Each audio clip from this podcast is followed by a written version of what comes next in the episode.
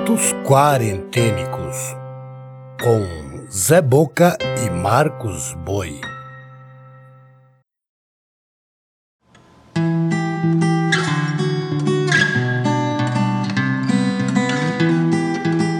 Olá, eu sou Zé Boca, contador de histórias. Esses são os contos quarentênicos, manifestações das inquietações de dois artistas eu e o músico Marcos Boi, em períodos de confinamento.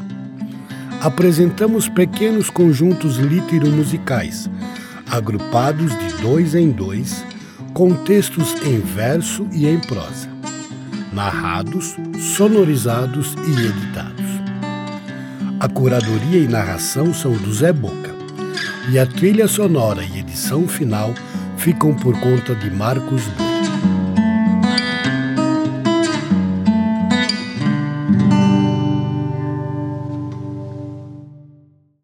Nota da produção. Publicamos sempre uma breve biografia do autor ou autora apresentados. Porém, alguns são recorrentes. Nesse caso, optamos por fazer a apresentação do seu perfil apenas na primeira aparição. Portanto, se ouvir um autor ou uma autora e não tiver a sua biografia, é porque está na primeira temporada e episódio que o autor ou a autora apareceu. A seguir ouviremos Natália Correia. Natália de Oliveira Correia, escritora e poeta portuguesa. Sua obra estende-se por vários gêneros: poesia, romance, teatro. Colaborou com frequência em diversas publicações portuguesas e estrangeiras. Deputada da Assembleia da República entre os anos de 1980 e 1991, interveio politicamente nas ações de cultura e patrimônio e na defesa dos direitos humanos e das mulheres. Natália Correia nasceu em 1923 em Fajã de Baixo, Ilha dos Açores, Portugal, e morreu em Lisboa, Portugal, em 1993. Junto, Michel de Montaigne. Michel Etienne de Montaigne, jurista, político, filósofo e escritor francês, considerado o inventor do ensaio pessoal. Sua obra analisou as instituições, as opiniões e os costumes, debruçando-se sobre os dogmas de sua época e tomando a generalidade da humanidade como objeto de estudo. Michel de Montaigne nasceu em 1533 em Castelo Montaigne, sudoeste da França, onde morreu em 1592. A Demiurgia do Riso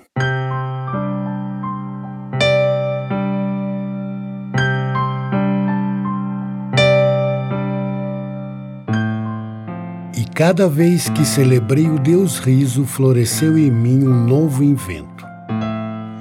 Cortaram-me os pulsos, eram feitos de ar.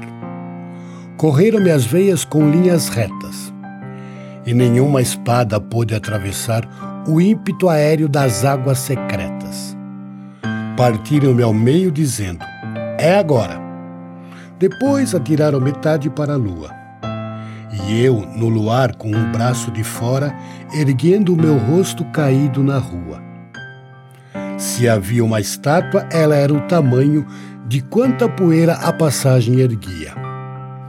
E eu numa nuvem a ver o desenho e a cor de uma mágoa que não me tingia.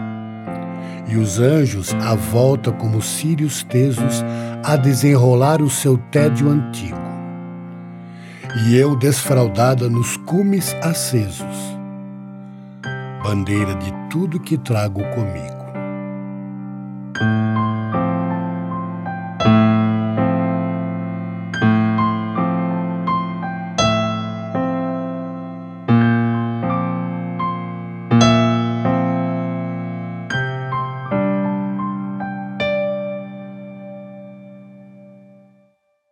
Natália Correia em Passaporte. Editora Gráfica Portuguesa. Em Portugal, 1958. Fragmento Ignorância Sábia.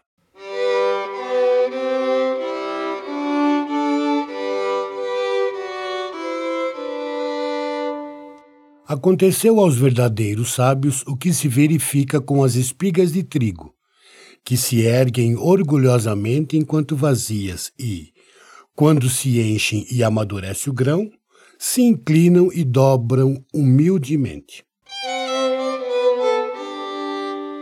Assim, esses homens, depois de tudo terem experimentado, sondado e nada haverem encontrado nesse amontoado considerável de coisas tão diversas, renunciaram à sua presunção e reconheceram a sua insignificância. Quando perguntaram ao homem mais sábio que já existiu o que ele sabia, ele respondeu que a única coisa que sabia era que nada sabia. A sua resposta confirma o que se diz, ou seja, que a mais vasta parcela do que sabemos é menor que a mais diminuta parcela do que ignoramos. Em outras palavras,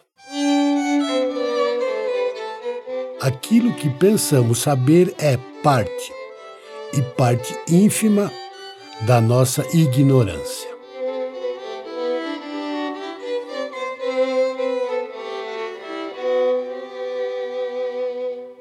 Michel de Montaigne em Ensaios.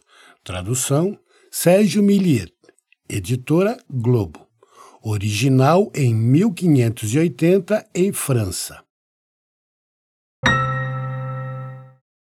Na sequência teremos Antônio Ramos Rosa. Antônio Vitor Ramos Rosa, poeta, tradutor e desenhista português um dos fundadores da revista de poesia Árvore, que circulou em Portugal entre os anos de 1951 e 1953. Também colaborou em diversas outras publicações. Publicou dezenas de obras, dos anos de 1958 a 2013. Entre muitos outros prêmios, foi condecorado em 2006 com a Medalha do Mérito Cultural, concedido pelo governo português. Teve seu nome dado à Biblioteca Municipal da cidade de Faro.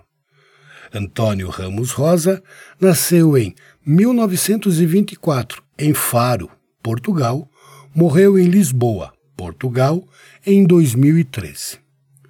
Junto, ouviremos o chileno Pablo Neruda que a biografia está na temporada 1, no episódio 8.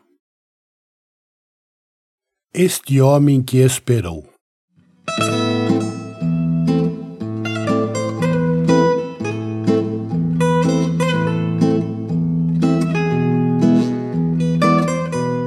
Este homem que esperou humilde em sua casa que o sol lavasse a cara ao seu desgosto.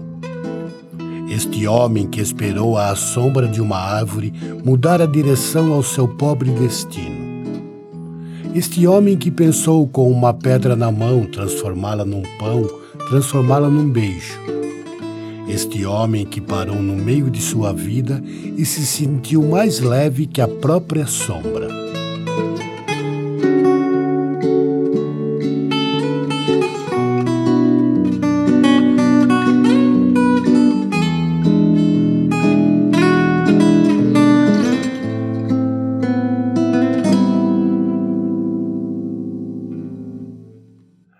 Antônio Ramos Rosa em Viagem através de uma nebulosa. Editora Ática. A essência da poesia. Fragmento.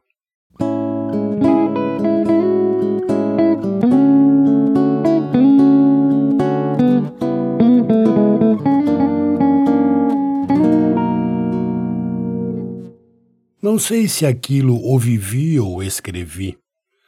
Não sei se foram verdade ou poesia, transição ou eternidade, os versos que experimentei naquele momento, as experiências que cantei mais tarde. De tudo aquilo, amigos, surge um ensinamento que o poeta deve aprender dos outros homens. Não há solidão inexpugnável. Todos os caminhos conduzem ao mesmo ponto à comunicação do que somos. E é necessário atravessar a solidão e a aspereza, a incomunicação e o silêncio para chegar ao recinto mágico em que podemos dançar com hesitação ou cantar com melancolia. Mas nessa dança ou nessa canção acham-se consumados os mais antigos ritos da consciência. Da consciência de serem homens e de acreditarem num destino comum.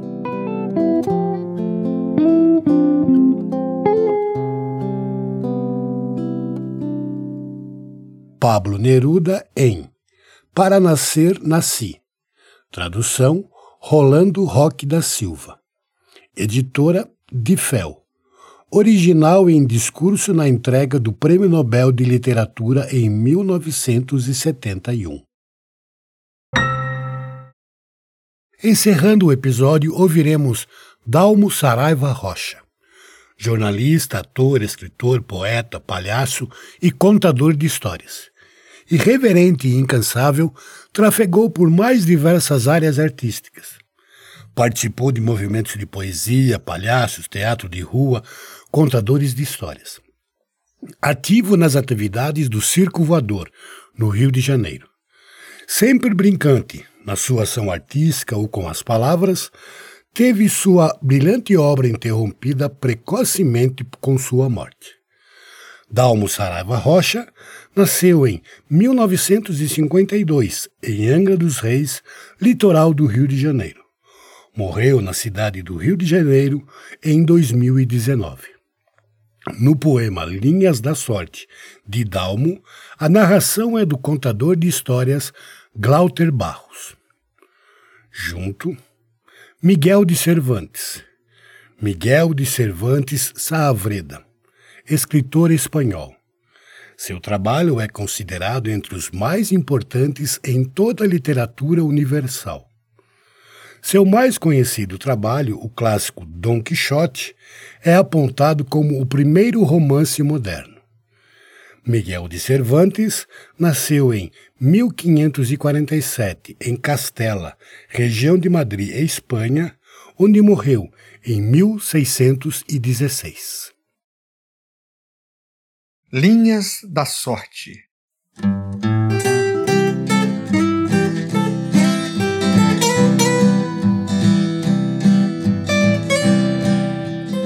Galopa nesse cavalo magro, alazão poente de minhas retinas, com o meu facão de cor, reparto em fatias meus olhos de neblina.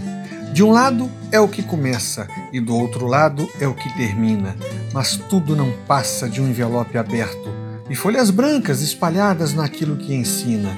É isso tudo e o mundo pendurado num barbante, enquanto nós, malabaristas do corte, fazendo do sul o norte, linhas de costurar a sorte.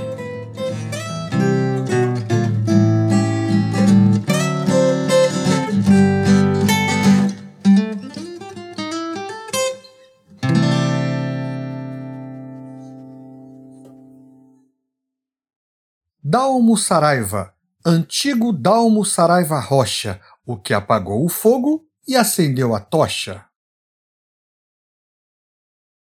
Fragmento Dom Quixote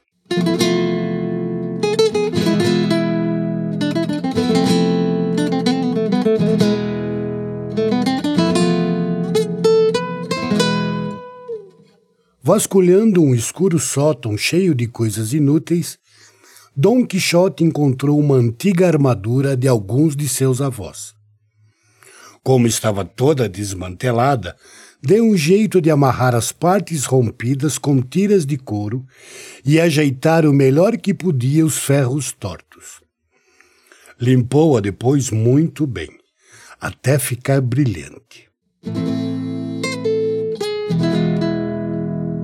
Vestiu a estranha roupa, armou-se de uma velha espada enferrujada e de uma lança há muito ali esquecida, e sentiu-se tal qual um de seus heróis. Um cavaleiro andante que vivia no mundo de sonhos e seu fiel escudeiro.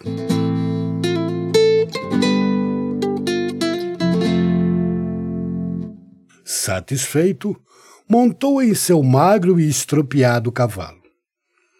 Havia chegado a hora de sair em busca de aventuras, como um verdadeiro fidalgo da Ordem dos Cavaleiros Andantes. Era um espetáculo ver o magríssimo Dom Quixote vestindo aquela armadura tão ridícula e montada num pangaré esquelético, o Rocinante, arrastando-se pela estrada fora, sem rumo.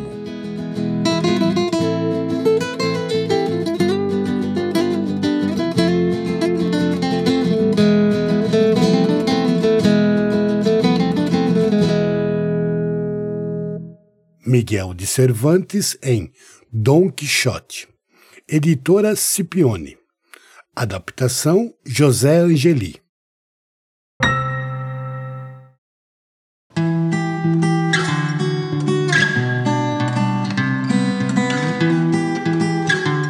Você acabou de ouvir Contos Quarentênicos.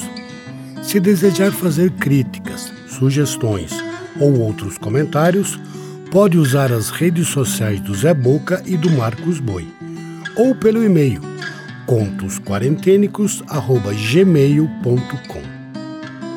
Também é possível colaborar com esse trabalho, doando qualquer quantia pelo Pix.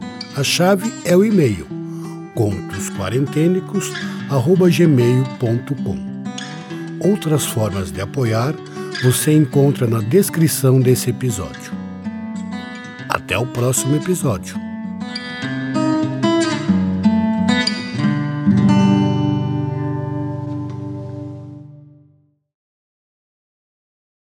Contos Quarentênicos